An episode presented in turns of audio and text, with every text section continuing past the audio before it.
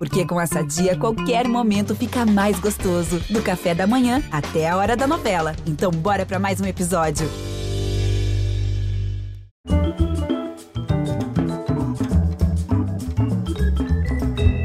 Muito boa noite.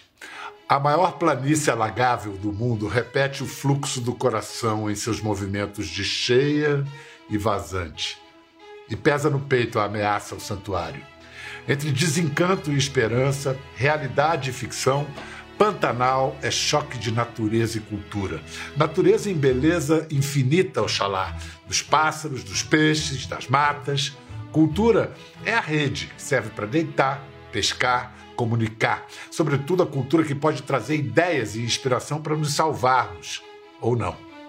Nesses tempos em que natureza e cultura estão a perigo, vamos ouvir com alívio o berrante que chama ao recomeço de cada dia. Mulher que vira onça, velho em forma de serpente, amor de Juma e Joventino, conversa de bicho com gente. Novela de maior sucesso da extinta TV Manchete nos anos 90, Pantanal renasceu ontem à noite com todo vigor e lirismo, agora aqui na Globo. Uma das protagonistas da primeira fase da história, nossa convidada de hoje, traz nos olhos o fluxo das águas que atravessam unem e separam campo e cidade. Ela foi criada entre benzedeiras, ervas e saberes inauditos, descendente de indígenas e alemães, formada na vanguarda da dramaturgia, está chegando aos 30 aninhos, capaz de ser várias, sendo só ela mesma. De chapéu, repelente e calçando seu sapatão, Vamos com ela pegar a trilha que leva ao coração do Brasil, a Madeleine de Pantanal. Seja bem linda, Bruna Lindsmeyer. que lindeza te ouvir, linda introdução, que honra, ah, obrigada. Olha só, primeiro a, a Madeleine é Madeleine, né? Não precisa falar com sotaque francês, né? Madeleine. Depende, a personagem da minha mãe fala Madeleine. Ah, entendi. Entendi. De depende ali do, do, né? Mas eu falava Madeleine mesmo. Vem cá. É, ela tem uma cabeleira, né? Agora você tá com um, um, outro. É outro personagem isso aí? É, foi. Mas foi. não é mais. Eu terminei de gravar a novela em janeiro desse ano, né? E no finalzinho de janeiro comecei a ensaiar um longa-metragem que se chama Cidade Campo, da Juliana Rojas, que é uma diretora que eu sempre quis trabalhar. E aí, para essa personagem do Cidade Campo, a gente resolveu raspar o cabelo. Era, mas era com a minha cor natural, baixinho, sem desenho. Aí o filme acabou semana passada e eu tava com muita vontade de fazer isso há muito tempo. Então aí eu fui lá e, e fiz. Tá irado, tá muito legal. Muito bom, né? Combinou. Vem cá, então você fez, você rodou a novela no Centro-Oeste e em seguida emendou num filme também no Centro-Oeste. Mas é uma feliz coincidência, né? De, de carreira e de vida também, né? Não é? O Mato Grosso do Sul tá me puxando de algum jeito. Eu, tá, eu tô tentando entender ainda quais são as mensagens, mas voltei para lá. Voltei, assim, questão de meses, um trabalho atrás do outro. E é um estado muito maravilhoso, assim, né? Muito exuberante, por um lado, pela parte da natureza, é, e ao mesmo tempo muito doído, assim, pela, pela parte do desmatamento, né? Do, da, do consumo de soja, das plantações, tudo isso é bem chocante chegando lá, assim. Então são dois contrapontos. As florestas ficam são umas ilhas assim no meio da plantação de soja. E esse último filme que eu fiz fala sobre o fim do mundo, né? Tem uma narrativa um pouco é, misteriosa por trás. E faz muito sentido essa paisagem também, né, para um fim de mundo. Como é que você chegou lá? Porque foi uma fazenda. Aquilo não é o fim do mundo, é o começo do mundo, né? Mas, quanto tempo você levou para chegar lá, na fazenda onde vocês gravaram Pantanal, e como foi esse impacto? É, é um impacto mesmo. É uma ótima palavra para descrever. É impactante. Uh, a gente pega um voo até Campo Grande, de Campo Grande eu levei oito horas de carro com o seu Amadeu, maravilhoso motorista. A gente foi oito horas de viagem. Então a gente vai até aqui da Uana, que é uma cidade de porta de entrada para o Pantanal, até ali asfalto, almoça e seis horas adentro, Pantanal adentro. Ali sem sinal de telefone, abrindo e fechando porteira, porque é tudo terra privada, não é terra, a terra ali nessa região não pertence nenhuma terra ao estado. Então abre e fecha porteira, uma, regi uma região bem monitorada assim pelos fazendeiros, um areial 4x4, tipo, não é qualquer carro que anda. E aí você começa a ver aquele, aquela paisagem sem fim, muito bicho. Vai atravessando os bichos no caminho, os pássaros no caminho. E, e a gente chegou de noite, depois de oito horas de viagem, e eu acordei de manhã para ver o sol nascer. Acordei, sei lá, cinco e pouco da manhã. Quando eu abri a porta, ninguém tinha acordado ainda. Era uma sinfonia de bicho, pássaro, canto, coisas que eu nunca tinha ouvido. Era muito alto, era muito, era uma barulheira. E eu fiquei impactada mesmo, assim, é, é muito exuberante. E é muito diferente do que a gente aqui do Sudeste está acostumado a ver com os olhos. Algaravia do amanhecer. Mas escuta, eu soube que havia um, Havia instruções para os atores, para a equipe, para o elenco sobre cuidado com isso, cuidado com aquilo, e tinha uma que era cuidado com o inesperado, cuidado com era com perigos ocultos. Com perigos eu ocultos? Amo, eu amo esse PDF de segurança. Você conheceu algum perigo oculto? Não sei, né? De repente, num sonho, uma entidade veio dar notícias. Mas de algum jeito muito lindo, assim, óbvio que tem um. um a gente faz aqui uma piada, talvez uma piada no bom sentido, assim, né? De existirem entidades espirituais que cuidam do próprio Pantanal, como o Velho do Rio, que é uma personagem da novela.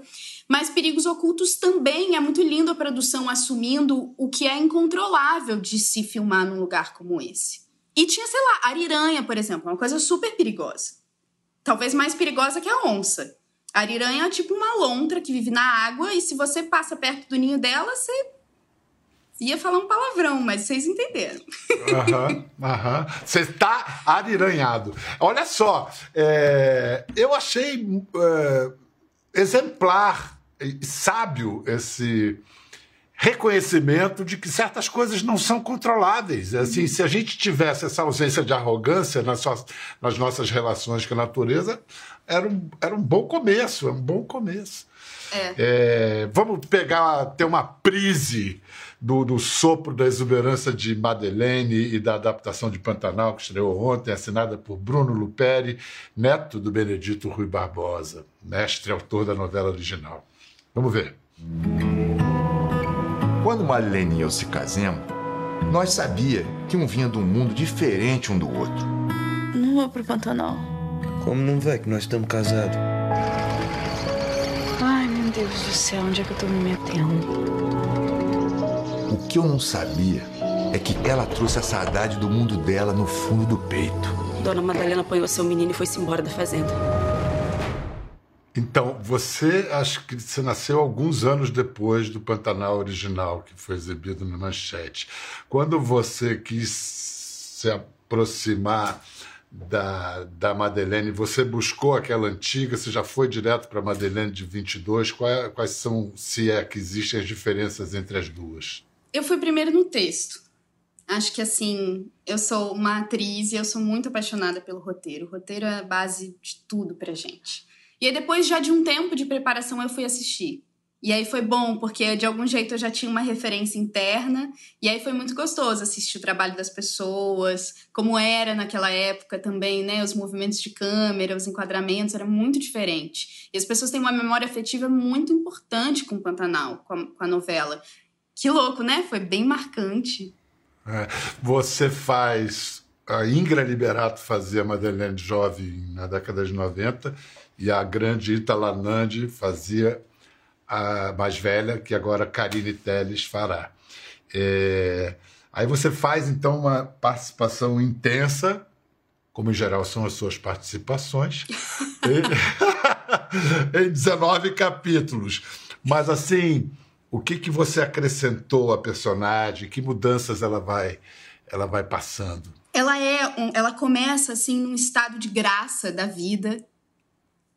jovem, com tudo, todos os sonhos pela frente, impetuosa, sabe? Sem medo de bancar a família, de, de, de ir contra os pensamentos da família, festa, fica com quem quiser. Enfim, ela tá ali de boa, vivendo a vida confortável que ela tem. E aí ela se apaixona por um peão do Mato Grosso do Sul, que é o José Leôncio.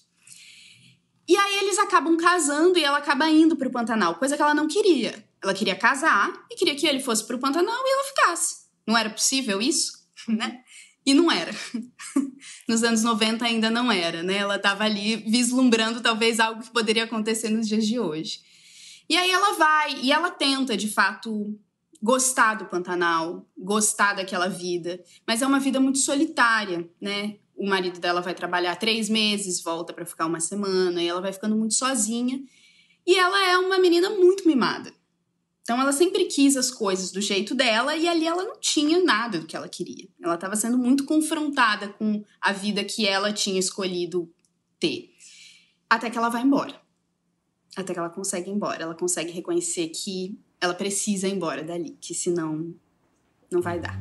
O José Leôncio não perdoa ela nunca por ter ido embora com o filho, e eu acho que ela, de algum jeito, também não porque ela não queria nem ficar nem ir embora. Ela perde completamente um, um, lugar assim. E aí ela fica, aí ela enlouquece de vez.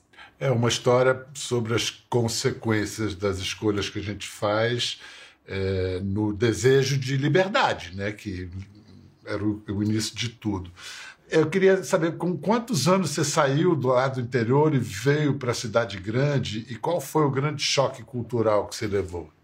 Eu saí com 16 e fui para São Paulo tentar ser modelo, que nunca consegui, nunca ganhei dinheiro. Aí consegui fazer um teste para Globo e tal, e aí deu certo, assim, de pagar os boletos. Ah, engraçado, eu acho que tem uma coisa assim desse. São muitos os, os, as diferenças culturais, né? Mas eu tive um pouco isso, assim, de ter. de me sentir não sabendo das coisas, achando que eu tinha que saber mais aqui, sabe? Eu tive uma educação de escola pública, então, apesar de ser uma escola pública no interior, faz com que a escola seja muito carinhosa, assim, né? As pessoas todas se conhecem, era uma escola muito legal. Mas existem buracos na nossa educação pública, e meu último ano de escola foi também em São Paulo, que era uma escola pública de São Paulo, era ainda mais distante. E aí, quando eu cheguei aqui, é, as pessoas me cobravam, e eu me cobrava também, que eu soubesse quem era Truffaut, ou quem era Marx, ou quem era cinema do expressionismo alemão, ou qualquer outra dessas informações culturais que a gente aprende nos últimos anos do ensino médio. E eu não fazia ideia. Isso era muito difícil para mim. Foi muito duro, assim. Eu me sentia muito esquisita. Como é que você fez? Não sei. Ainda faço, assim. Eu acho que. Acho que com o passar do tempo eu fui entendendo que tudo bem não saber, né? Que eu não tenho esse conhecimento, mas eu vou ter outro conhecimento, sabe? Então esse esse saber poder, ele é móvel. A gente pode a gente pode reconhecer no outro também, que sempre tem alguém que sabe alguma coisa que você não sabe, você pode aprender e trocar, né? Você usou a palavra chave, móvel, porque muitas vezes acumular conhecimento é que nem empalhar, né? Acumula conhecimento, taxidermia, fica aquela coisa empalhada, estática, não serve para nada. O conhecimento tem que ser vivo, né? Que... E isso eu acho que você faz direitinho os seus deveres quando a cada oportunidade sua. Por exemplo, presumo, poderia apostar que quando o Cacá Diegue chama você para fazer o Grande Circo Místico, você não conhecia o poema de Jorge Lima. Conhecia? Ou e aí foi não. ler e aí e aí faz assim, né? Quando descobre uma obra daquela, trabalhar com Kaká, né? Com música do Chico, Edu, Milton Nascimento cantando sobre você. É muito lindo. É isso. Foi uma experiência muito linda trabalhar assim, fazer o Grande Circo Místico. E a gente filmou em Portugal e ver o Kaká com tanta energia para realizar o que ele quer é, é admirável, assim, sabe? É muito. Ele é, um, ele é um cara muito generoso, é muito bonito. Muito. É uma, uma inteligência luminosa. Olha, será que é de louça?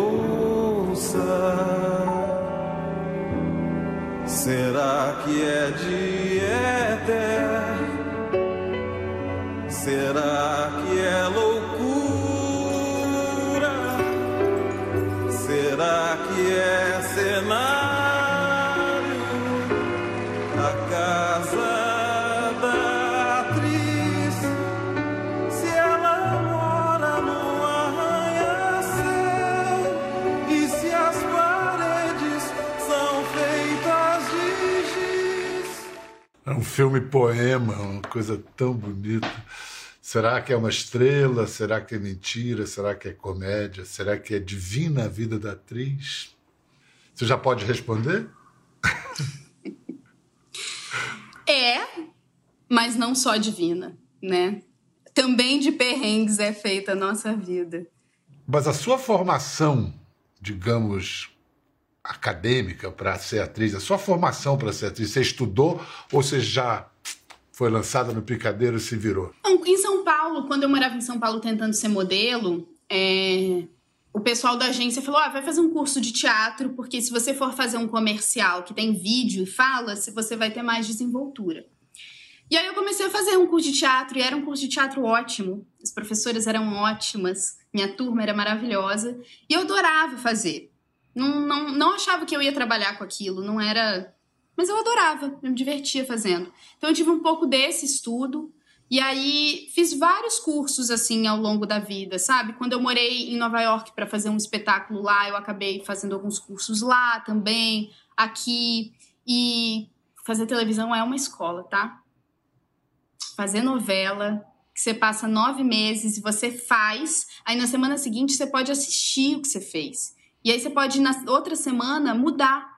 Então, é, é quase que você consegue. Você vai moldando, assim, é uma super escola. E tá lá todo dia, oito horas por dia.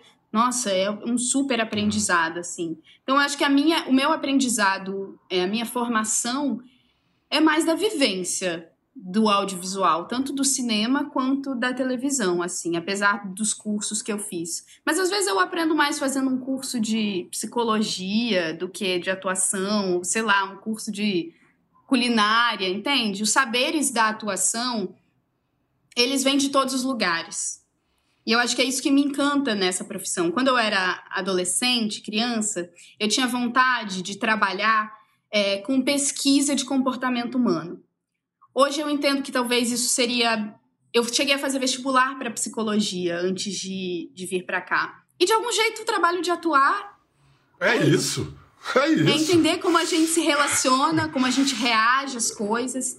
E esse trabalho tá no dia a dia, Bial. Assim, quando a gente estava no Pantanal, que a gente estava nessa fazenda, tinha uma vila de algumas casas que serviam a fazenda dos trabalhadores. E eu fui algumas vezes lá. Fui lá, conhecer as pessoas, conhecer a escola, sentar, tomar um café, ouvir as histórias. E eu ouvi histórias muito importantes para Madeleine. E eu ouvi histórias muito importantes para minha vida, enquanto atriz, enquanto Bruna. Então, para mim, o exercício e o ofício da atuação é manter essa escuta atenta, esse olhar curioso para o mundo, para cada lugar que você vai, da troca com as pessoas, porque é dali que eu retiro os sentimentos para colocar nos personagens, sabe? Quando uma, uma, uma mulher de lá me fala emocionada que não queria estar lá, que queria ir embora e que está esperando se organizar para poder ir embora, isso é a Madeleine. É. E essa emoção com que ela fala isso é a, é emoção com que eu levo a Madeleine em cena. É, não é a coisa mais linda desse mundo, esse. Água, né?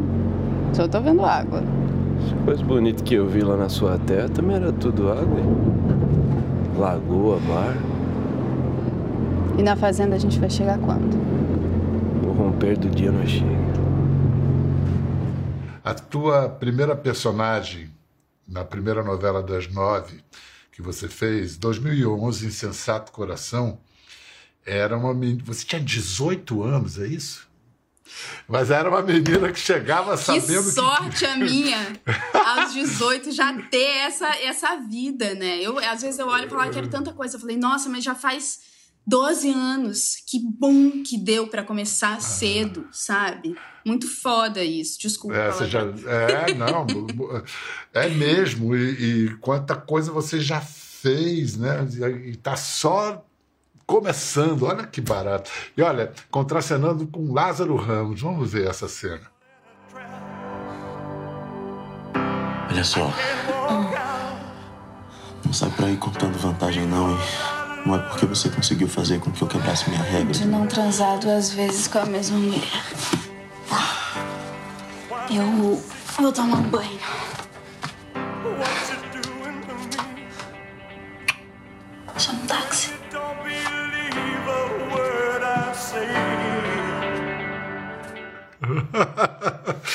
Escuta, você vê algum paralelo no ímpeto da Leila, dessa personagem, e no seu jeito de encaminhar o desejo? Sim, acho que eu tenho uma impetuosidade, assim, de, de ir.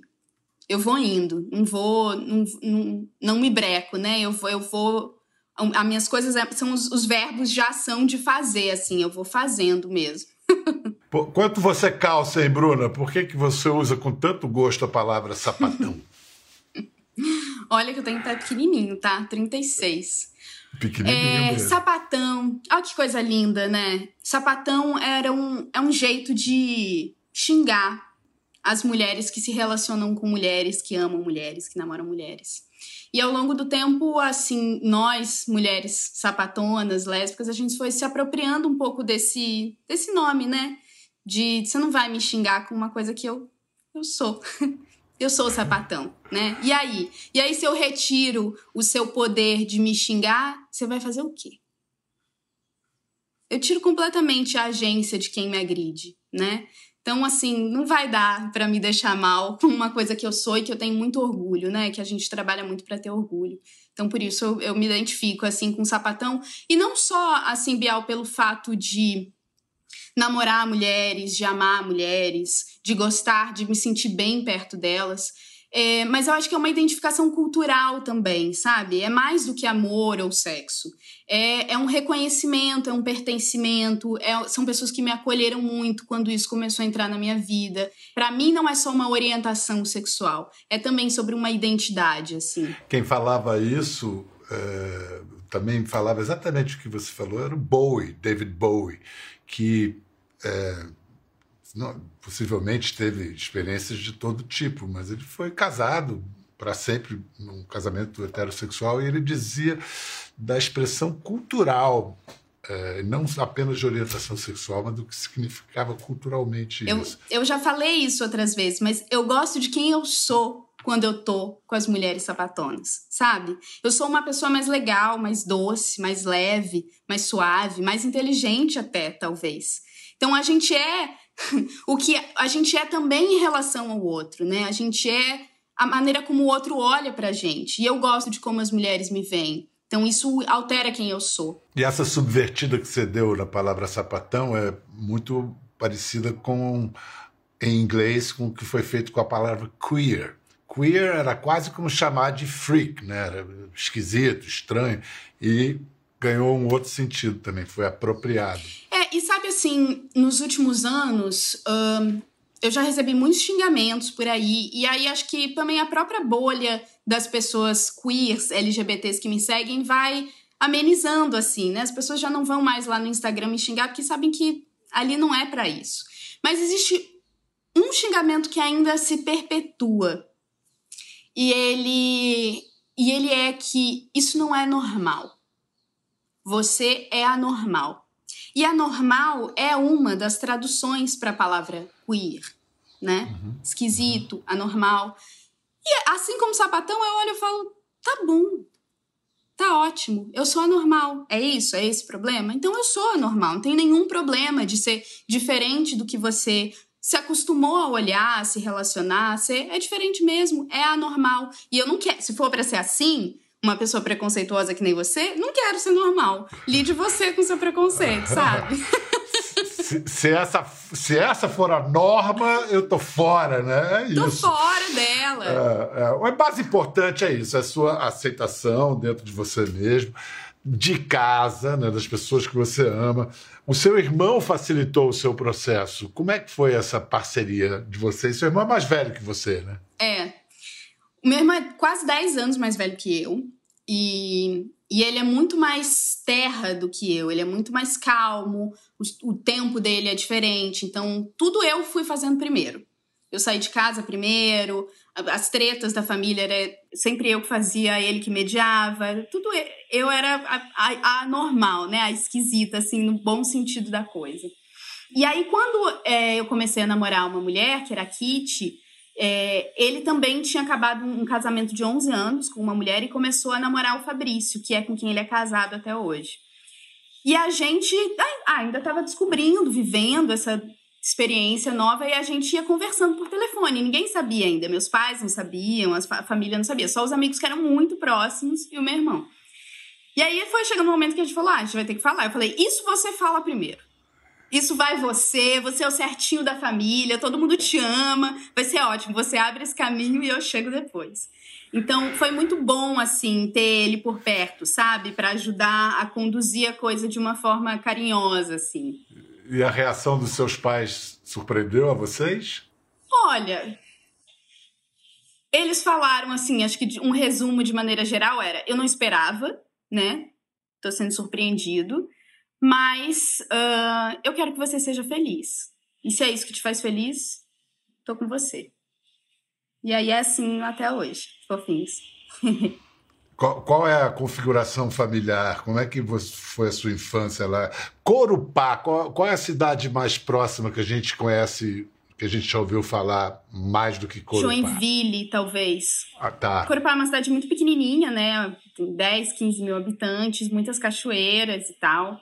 Uh, a família do meu pai, é, tanto por parte de mãe e pai deles, são alemães. E da minha mãe, ela é, é uma família bem brasileira, assim. E tem um pouco dessa cultura, assim, na, na família da minha mãe, né? Das benzedeiras, de lidar com as ervas, de ao invés de ir no médico, você faz um ritual, sabe? Tem uma erva para isso, um chá para aquilo, macera, bota no machucado. Então, é, é, a minha bisavó também era parteira, então essa é uma cultura que é muito indígena também, né? E a fisionomia deles, assim, o fenótipo deles também é misturado nesse sentido. Então, essa é a junção. E até hoje, assim, minha mãe trabalha um pouco com isso, minha tia também trabalha com ervas, com reiki, com essas coisas que minha bisavó, minha bisavó postiça, né, que não é de sangue, também é viva e também é uma das benzedeiras lá da cidade até hoje. Você sabe alguma coisa? Sabe, sabe fazer alguma coisa de benzedeira, você? Sei umas rezas. Mas eu já pedi para a dona Anitta, que é a minha bisavó, eu já falei, dona Anitta, quando você quiser ensinar, eu quero aprender. Aí ela falou: pode deixar que eu te aviso. Como quem ainda. Ela tem 90 e poucos anos, como quem ainda vai viver muito, sabe? Pode deixar que eu te aviso. Ah, tomara viva mesmo. Não, e para você, eu presumo que essa espiritualidade, esse.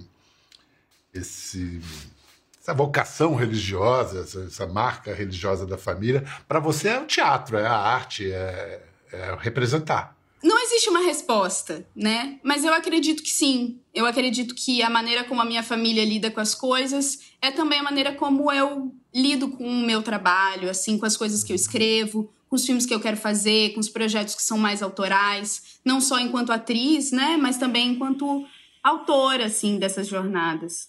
Você consegue fazer um é, ter um equilíbrio, uma dinâmica muito bacana entre estar no, no, no, mainstream, né, fazer televisão e tal, e também fazer muito trabalho experimental. E, e vamos lá, então a questão da beleza, de todo mundo te achar bonita, você você também se acha, você se cansa da própria beleza? Bom, be, be, bom, beleza é uma coisa que a gente aprende, que a gente aprende. A gente vai aprendendo ao longo do tempo o que, que é bonito e o que, que não é. Então, acho que várias vezes, quando eu olho para alguém ou alguma coisa e falo, ah, isso, eu não, não acho essa pessoa bonita, eu me pergunto por que, que eu não acho. Será, o que, que, que tem ali? Será que tem algum preconceito meu? Será que tem alguma coisa muito cristalizada que eu posso dissolver, né? Será que é só porque eu não estou acostumada com essa imagem? Por que, que eu não acho bonito? Mas com o passar do tempo, eu fui entendendo e tendo cada vez mais certeza que a beleza tem a ver é, com um estado interno. Uma pessoa que se sente valorizada, que se sente compreendida, que se sente amada, ela é bonita. uma pessoa que consegue realizar as coisas que ela quer realizar, seja de fazer uma cadeira manualmente a realizar um filme. A beleza nisso, a beleza numa boa noite de sono. Então eu me sinto bonita quando eu tô bem, quando eu tô conseguindo fazer as coisas que eu quero, quando eu tô me sentindo respeitada, quando eu tô me sentindo valorizada. Para mim isso é beleza. E geralmente quando eu olho para ah, para as pessoas que eu conheço, que eu já vi passar várias fases da vida, né? Eu vejo fulana tá linda. Tá linda, ela acabou de entregar um filme, ela tá muito feliz. Ela tá linda porque ela tá feliz, entende? Mas, por exemplo, até a beleza da natureza, ela é uma construção. Vou te dar um exemplo que me veio agora na cabeça. Aham. Sabe os gambás que tem aqui no Rio? Sei. Que tem muito lá Eles não no são Projac. feios. Não são feios. Chega A a ser não bonitos acha de tão feios. E eles são muito feios. Eles não têm São. pelo, eles são desengonçados. Mas teve um dia que eu tava chegando aqui no meu prédio. Mas sabe de por quê? noite. Ah, Porque a gente foi criado com os gambás bonitinhos dos desenhos de Walt dos Disney. Estados Unidos. É, com aquele exatamente. rabinho bonitinho. Gambá brasileiro não tem pelo. Não, não e um dia tem. eu tava chegando aqui e eu olhei pra cá, ele, pro gambá e ele tava com quatro filhotes nas costas. E eu olhei bem pra cara dele. E ele olhou bem pra minha cara. E ele é o ser mais fofo do planeta. Ele é muito fofo. A partir dali que eu olhei pra cara dele e achei aquele bicho legal, eu passei a achar ele bonito. Quem ama o feio, belo lhe parece. Não, é que É ele. isso. te- eu acho que ele deve ter ficado bonito quando olhou você assim. Aí ele ficou todo, todo pimpão ali. Vou ficar bonitão pra Bruna ali. E eu acreditei, porque a Ah. autoconfiança é beleza. Uma Total. pessoa confiante de si mesma Pô, eu conheço casos de que enfiou na cabeça que é bonito, convence todo mundo. Exatamente. É, e é, É. real. O pior é que é real. Eu digo mais, o gambá ficou bonito e cheiroso. Minha gambazinha, Bruna. Sou eu. Minha linda. Obrigado, minha querida. Muito bom conversar com você. Toda sorte do mundo. Pantanal aí brilhe, inspire a gente, né? Eu acho que são consequências. A, a, a entrou no ar com muita expectativa do público, de todos nós, né? Uma realização dessa magnitude depois da pandemia. Tem todo um significado aí nessa novela. Que consequências você sonha das melhores, além de divertir, levar beleza para as pessoas? Ah, carinho é bom, né? Eu espero que a novela possa trazer um pouco de carinho pra gente também. E a gente fez com muito respeito, pedindo muita permissão, assim, pra estar lá, sabe? Com muito carinho. Eu acho que o, o processo imprime, como já diria Laura Sarmento, que é uma amiga minha, o processo imprime, foi um processo muito bonito. Vai estar na tela. Para a gente aprender a reconhecer os perigos ocultos. Exato. Vai com calma que eles estão lá. É, sempre. Lá no Pantanal e aqui na esquina de casa. Fique ligado. É isso. E dentro da gente, cuidado com os perigos ocultos. Esteja atento. Bruna, muito obrigado. Foi ótimo falar com você. Obrigada a você. Foi beijo ótimo, muito tô super grande. feliz. Eu também. beijo. Muito bom. Beijão. Viva Beijo. Pantanal. Tchau. Tchau, meu amor. Quer ver mais? Entre no Globoplay.